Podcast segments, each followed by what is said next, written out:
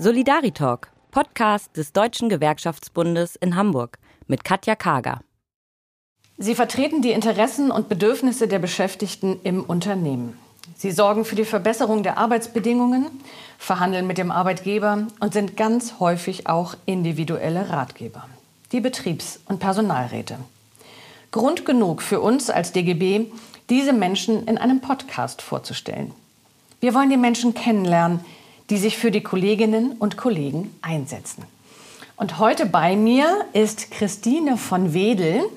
Christine ist ursprünglich gelernte Übersetzerin, war aber die letzten, ich hätte beinahe gesagt Jahrzehnte, Personalrätin bei der Handelskammer hier in Hamburg. Und heute ist sie in ihrem wohlverdienten Ruhestand schon, ist aber trotzdem noch mal zu mir gekommen, damit wir unser Gespräch führen können. Herzlich willkommen, Christine. Ich freue mich, dass du da bist. Ich freue mich auch. Ähm, Christine, wir hatten im Vorfeld darüber gesprochen, ob es ein Geräusch gibt, was sozusagen typisch für deine Berufstätigkeit ist.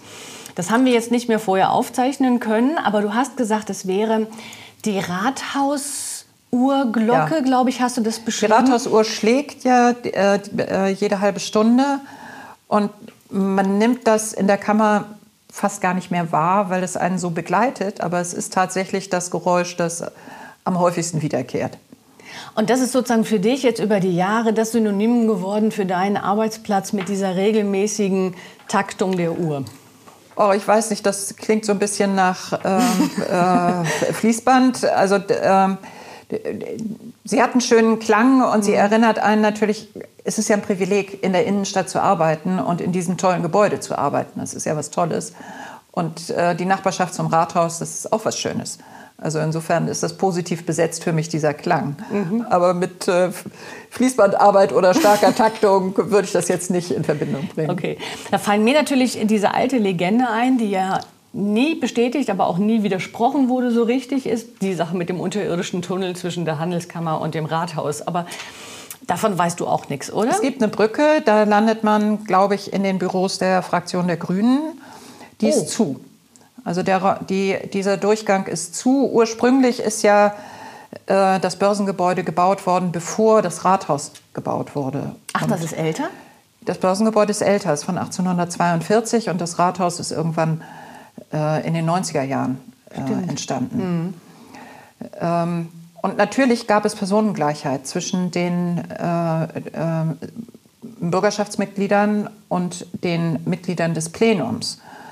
Äh, deswegen haben die sich eine Brücke gebaut, damit sie nicht durch den Regen mussten, sondern bequem trockenen Fußes von einem Haus ins andere konnten.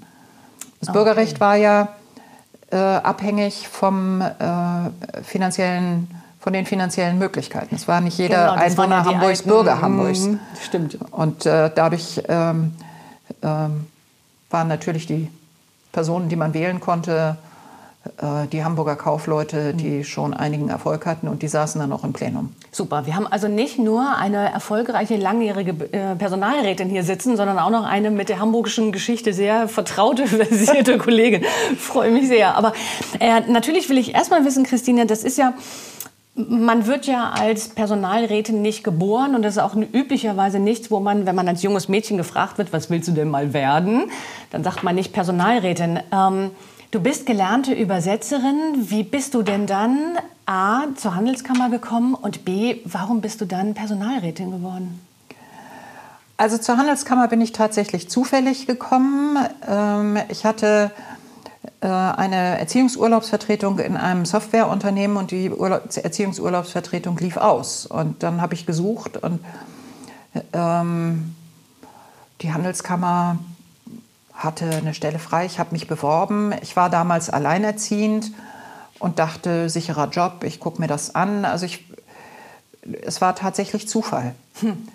Und ich war auch sehr unsicher, ob das die richtige Entscheidung äh, sei. Also ich bin so ein bisschen zweifelnd tatsächlich äh, an meinem ersten Tag da in die Handelskammer gegangen und habe gedacht, na. Weil du bis dahin schon als Übersetzerin immer gearbeitet hast oder weil die Handelskammer einfach ein sehr anderer Arbeitgeber Es ist ja was völlig anderes gewesen. Ich hatte bis dahin, ich habe nie als Übersetzerin direkt gearbeitet. Ich habe dann und wann mal Übersetzungen gemacht, aber äh, ich habe das nicht als Beruf ausgeübt.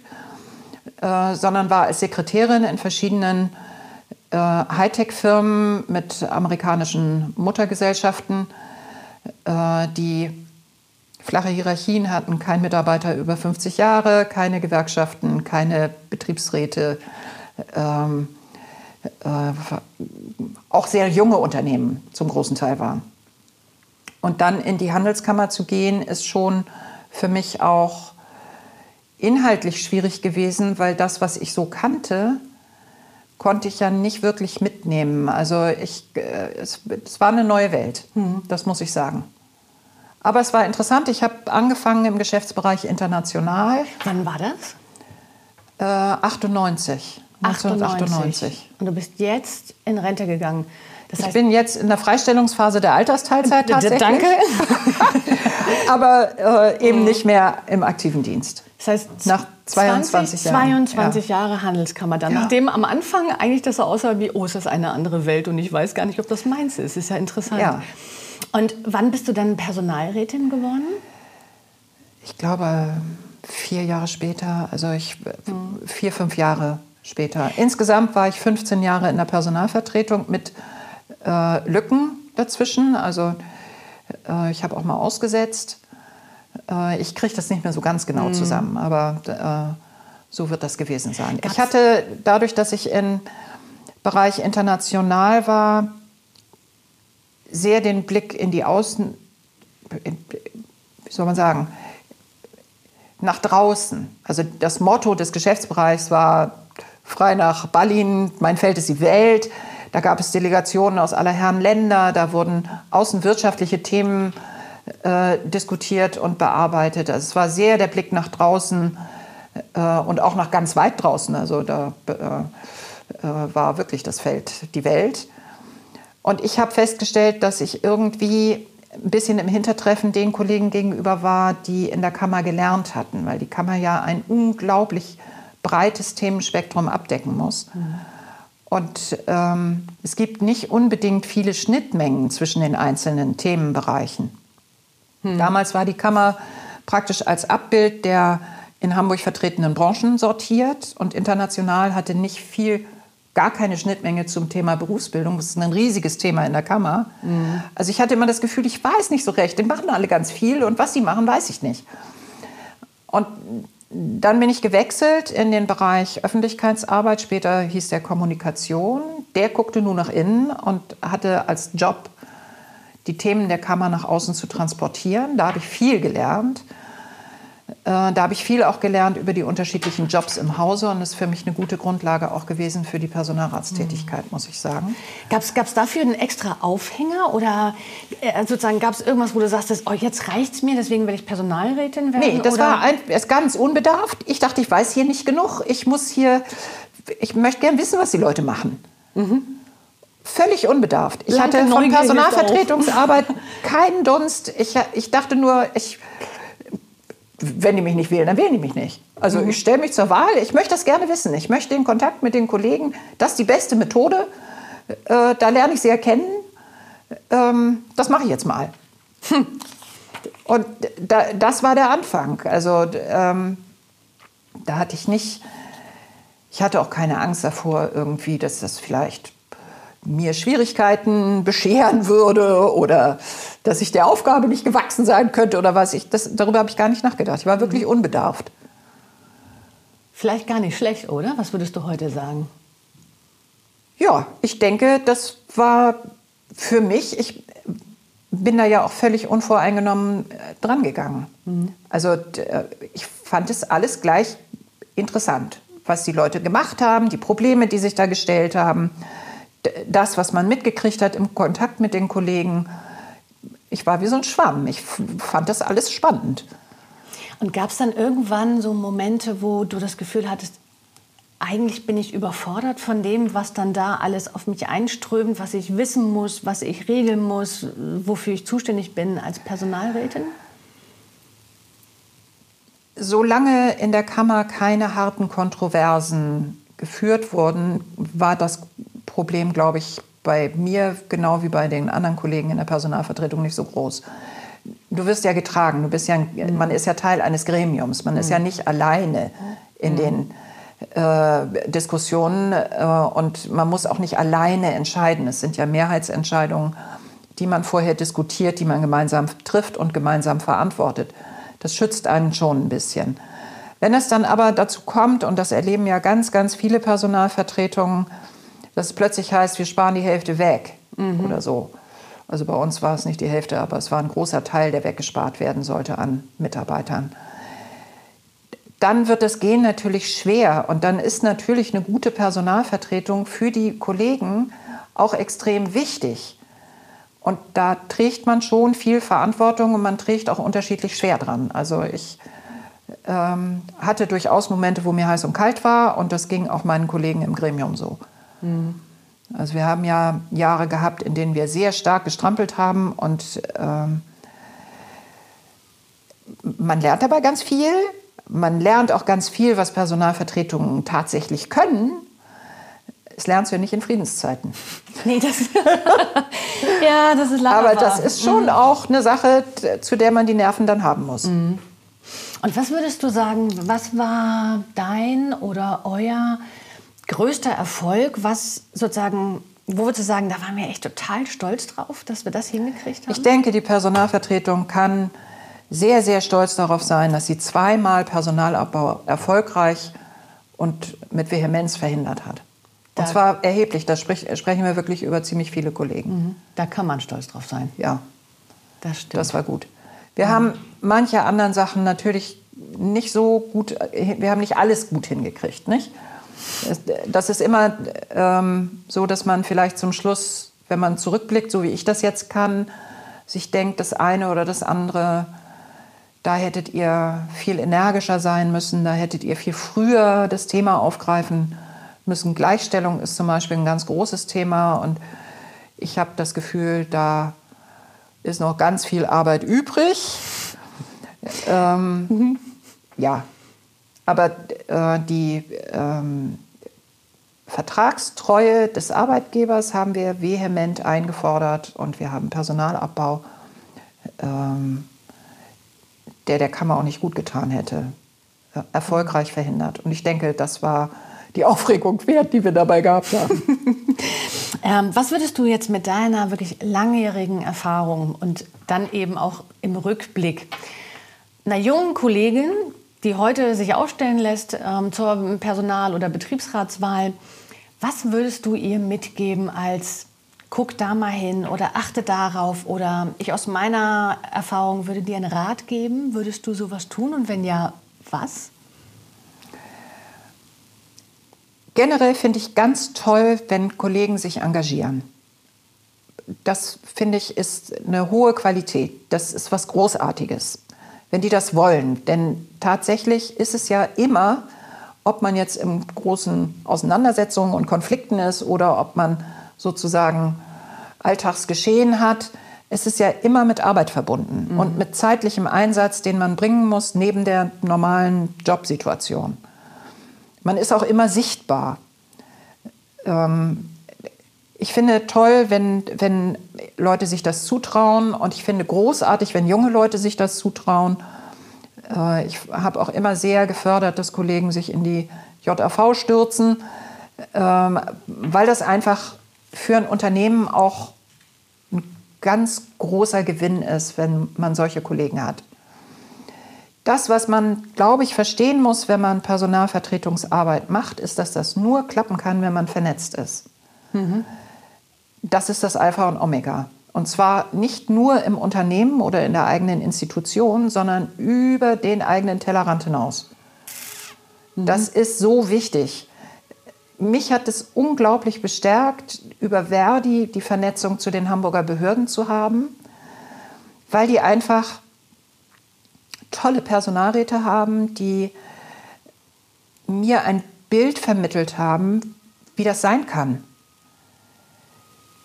die haben ja auch schon ganz andere Traditionen vielleicht als, mhm. äh, als in der Kammer. Erfahrung. Lange Erfahrung. Mhm. Die haben sehr viele Freistellungen und da ist ein hohes Maß an Professionalität. Äh, das habe ich als sehr inspirierend und anregend zum Anfang auch als einschüchternd empfunden. Das hat mir sehr geholfen. Das mhm. fand ich großartig. ich habe dann auch festgestellt, dass tatsächlich Solidarität ein enormes Druckmittel ist, wenn man in der Klemme ist. Sagen zu können, ich kann das meinem Kollegen in der Wirtschaftsbehörde erzählen, war tatsächlich was wert. so kann man das dann auch lösen. Schön. Mhm. Ja. Verstehe ich aber klar. Logisch. Also ich, mhm. für mich war das sehr wichtig und eine großartige Erfahrung. Mhm. Ich habe diese Kollegen sehr, sehr geschätzt, schätze die sehr äh, und habe mir da auch was abgeguckt. Also ich glaube nicht, dass ich das alles in allem so erfolgreich bewältigt hätte in diesen schwierigen Jahren, die ich gehabt habe, ähm, wenn ich diese Anbindung nicht gehabt hätte. Und ich glaube auch nicht, dass ich das so gut bewältigt hätte, wenn ich die Anbindung im IHK-Netz gehabt hätte. Also wir haben ja in Hamburg uns sehr stark eingesetzt dafür, dass die IHK-Personalräte sich vernetzen untereinander. Und ich bin froh, dass das geklappt hat. Die haben tatsächlich das ähm, in Angriff genommen und das ist lebendig. Also die mhm. haben einen lebendigen Austausch. Man braucht das. Ja, man das braucht geht das. ohne nicht. Ne? Nee. Mhm. Und natürlich braucht man auch die Vernetzung mit Hoch und Tief. Also ich kann als Personalvertretung nicht sagen, ich bin nur für die mühseligen und Geplagten da, weil die so viele Probleme haben. Ich bin auch für den Abteilungsleiter da. Der hat nämlich auch Probleme. Mhm. Die sind nur ein bisschen anders gelegentlich. Ja. ja. Christine, ich muss natürlich, ich würde stundenlang mit dir reden ja. können, aber es gibt einen schönen äh, Podcast-typischen Exkurs, den ich natürlich mit dir auch machen will. Okay. Nämlich fünf Stichworte, ja. ein Satz und maximal eine Minute Zeit. Das heißt, Backe, das keine, genau, mach's kurz ja. und knackig, das, was dir zu dem jeweiligen Stichwort sofort in den Sinn kommt. Und das kurz und knackig. Schaffst du. Okay. Also, Stichwort Arbeitszeitverkürzung. Arbeitszeitverkürzung, flexible Arbeitszeiten sind ja für viele Kollegen zunächst erstmal positiv. Das Aushebeln von Arbeitszeitvereinbarungen oder Arbeitszeitgesetz, was in der Praxis ganz viel passiert und damit einhergeht, sehe ich kritisch. Stichwort Digitalisierung. Ja, das wollen alle nicht. Ähm, Digitalisierung passiert ja gerade und zwar, weil sich unsere technischen Möglichkeiten revolutionär verändern. Ich glaube, dass nicht nur in der Kammer, sondern auch in den Unternehmen ganz viele gar nicht absehen, wie revolutionär das ist. Und dass das tatsächlich unsere Art zusammenzuarbeiten neu prägen wird. Das hat positive Seiten, es hat ein bisschen die Gefahr, dass das, was wir als Gewerkschaftler erstritten haben, hinunterfällt. Mhm. Stichwort Klimawandel. Schon fast das Stichwort Frauen. Ich glaube, dass Frauen sich stärker einsetzen für das Thema. ich sofort bei dir. Unbedingt. Ja, wir melden uns zu wenig, aber damit weichen wir vom Thema ab. Also Stichwort Klimawandel. Ähm, ja, ist ein Megathema, nicht? Ist ein mhm. Megathema und wenn wir da, wenn das nicht in den Vordergrund rückt allmählich, dann äh, äh, wird das äh, auch für uns schwierig. Nicht nur für Kalifornien, das abbrennt oder mhm. Australien mit seinen Buschbränden, dann werden wir hier auch ganz große Probleme kriegen.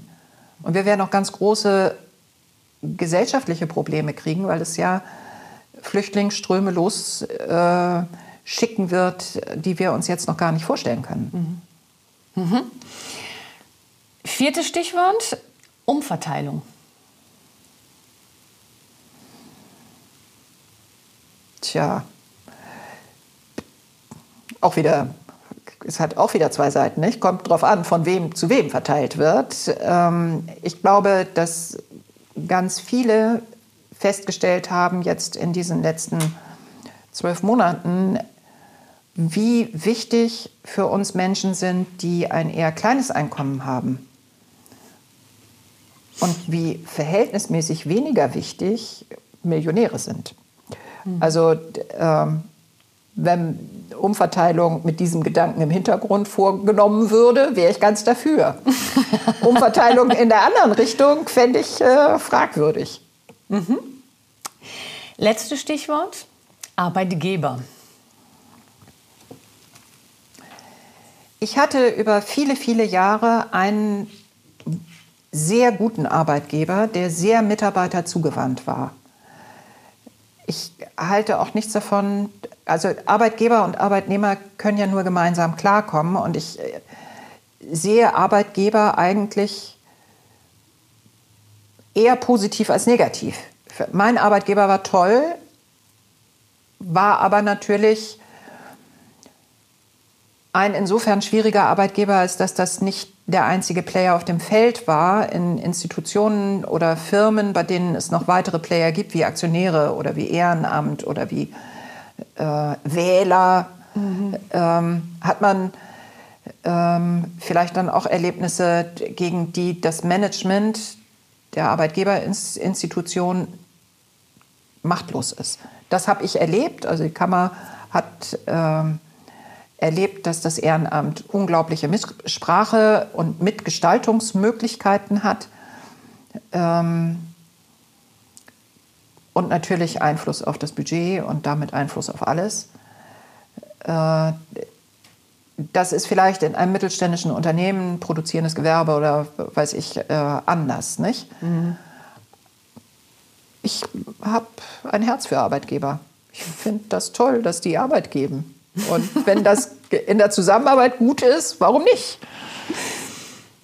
Okay, vielen Dank.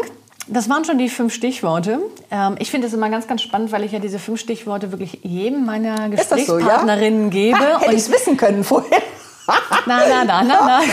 ähm, und das ist toll. Also dann immer zu, zu, zu hören und zu sehen, also ne, sozusagen vor welchem Hintergrund kommen dann welche Art von Antworten? Was sind die Assoziationsketten jeweils? Was ist ähnlich und worin unterscheiden sich die Menschen auch? Das finde ich, also ich liebe das sehr, weil das tatsächlich viel deutlich und viel klar macht, wo wir Ähnlichkeiten haben, aber wo eben auch die Unterschiede ja. sind. Von daher vielen Dank. Ähm, Arbeitgeber zum Schluss ist natürlich immer so ein bisschen das Stichwort, nochmal genauer zu gucken auf das Unternehmen. Ähm, und in diesem Falle dein Betrieb, aus dem du jetzt schon raus bist. Von daher ähm, glaube ich, ist es an dieser Stelle schwierig für dich, das hast du auch im Vorgespräch schon gesagt, ähm, zur jetzigen Situation in der Handelskammer was zu sagen, weil das kriegst du gar nicht mehr so richtig genau mit. Ähm, aber kannst du einigermaßen einschätzen, wie die Handelskammer auch mit dieser Corona-Situation, also auch mit den Kollegen zurechtkommt? Wie, wie prägt das da gerade? Kriegst du das also, mit? Die Kollegen sind wohl mehrheitlich zu Hause und arbeiten von zu Hause. Das hat im vergangenen Jahr in Rekordgeschwindigkeit geklappt, es den Kollegen zur Verfügung zu stellen. Es war eine große Leistung der IT damals. Das hast du ja noch alles mitgemacht. Das ne? habe ich noch mitgekriegt, mhm. ja. Ähm, ich glaube, dass das im Großen und Ganzen ähm, die Zusammenarbeit nicht behindert hat, sondern dass die Erfahrung da positiv gewesen ist und dann auch wahrscheinlich weiterhin positiv sein wird. Für die Kammer ist es natürlich eine gewaltige Veränderung. Die Kammer hat ja äh, mit ihren Mitgliedern über unzählige Veranstaltungen Kontakt gehabt.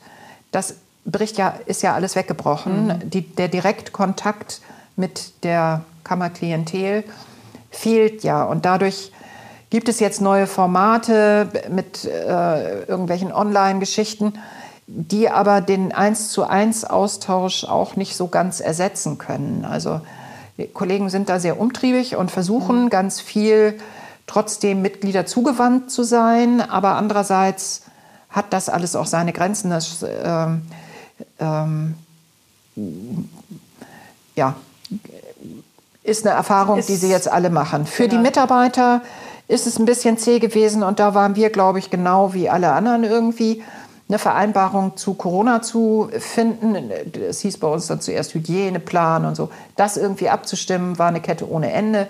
Unnötig kompliziert aus meiner Sicht. Das war sehr, sehr langwierig. Ich habe aber mitgekriegt, nicht nur bei uns, sondern auch das in anderen IHKs und in Behörden, die haben sich da auch, auch in anderen Betrieben also die Finger abgebrochen. Also mhm. ähm, das war ein bisschen zu zäh. Also das hätte man schneller vielleicht gemeinsam hinkriegen können. Hat jetzt aber, glaube ich, auch ganz gut geklappt. Und in jeder Phase habe ich das so erlebt, dass der Kammer doch die Gesundheit der Mitarbeiter sehr wichtig auch war. Mhm. und auch der Mitarbeiter, die äh, über ein Dienstleisterunternehmen in der Kammer tätig sind. Wir haben ja auch äh, Kollegen, die nicht direkt bei der Kammer angestellt sind, sondern über Dienstleister, äh, Reinigungskräfte, die, die Pförtner, hm. die Sicherheitskräfte. Ja, die, die, Klassiker. Äh, die, hm. ne, die, hm. die kommen ja von extern, wenn man, also in Anführungsstrichen, ähm, die wurden aber mitgesehen. Mhm. Also insofern kann ich dem Arbeitgeber im Großen und Ganzen ein gutes Zeugnis ausstellen. Das war schon äh, auch kompliziert, weil wir natürlich dann auch mit den Arbeitszeiten und so die ganzen Diskussionen, wie bildet man das ab, wenn sie alle zu Hause sind, tun sie überhaupt was oder sitzen sie nur auf dem Balkon? Mhm. Das hat es natürlich in der Kammer auch gegeben. Ja. Aber da sind sich auch äh, unterschiedslos wirklich alle einig. Das hat es überall in jedem Betrieb gegeben. Also das sind, glaube ich, echt mhm. Debatten, die wir im letzten ja. Jahr haben alle ja. führen müssen, ja, auf unterschiedliche Art und Weise. Ähm, Christine, wir sind dann langsam schon in der Schlusskurve. Man macht es kaum glauben. Ja, geht schnell. Ist Wahnsinn, oder? Ja.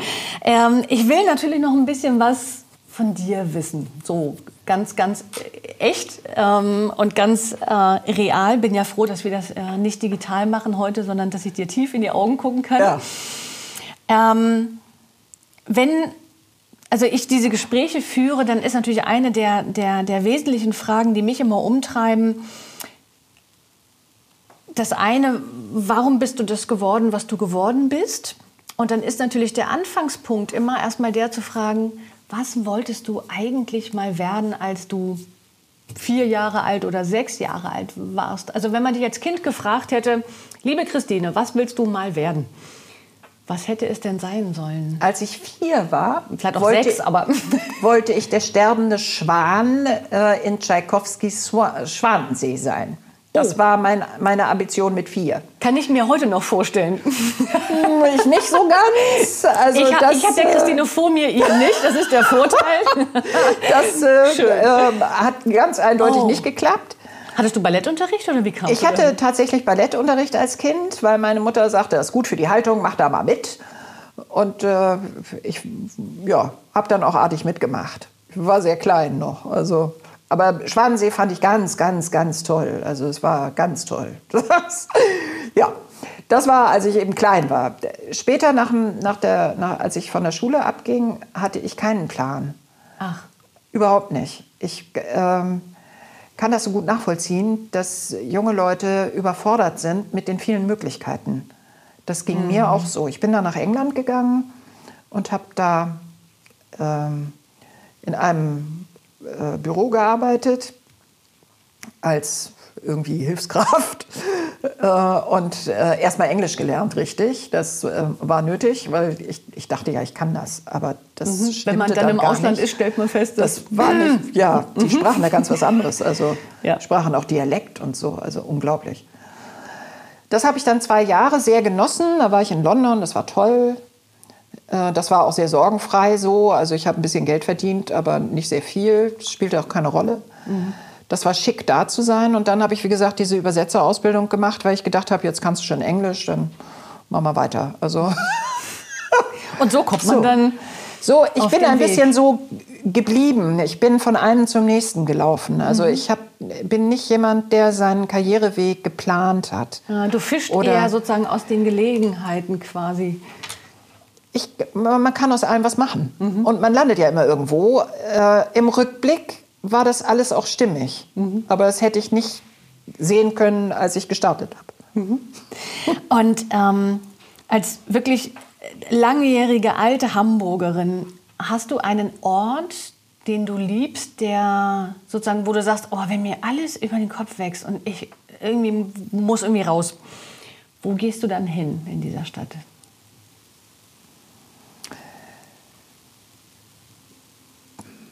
Also im Moment gehe ich ins Alstertal.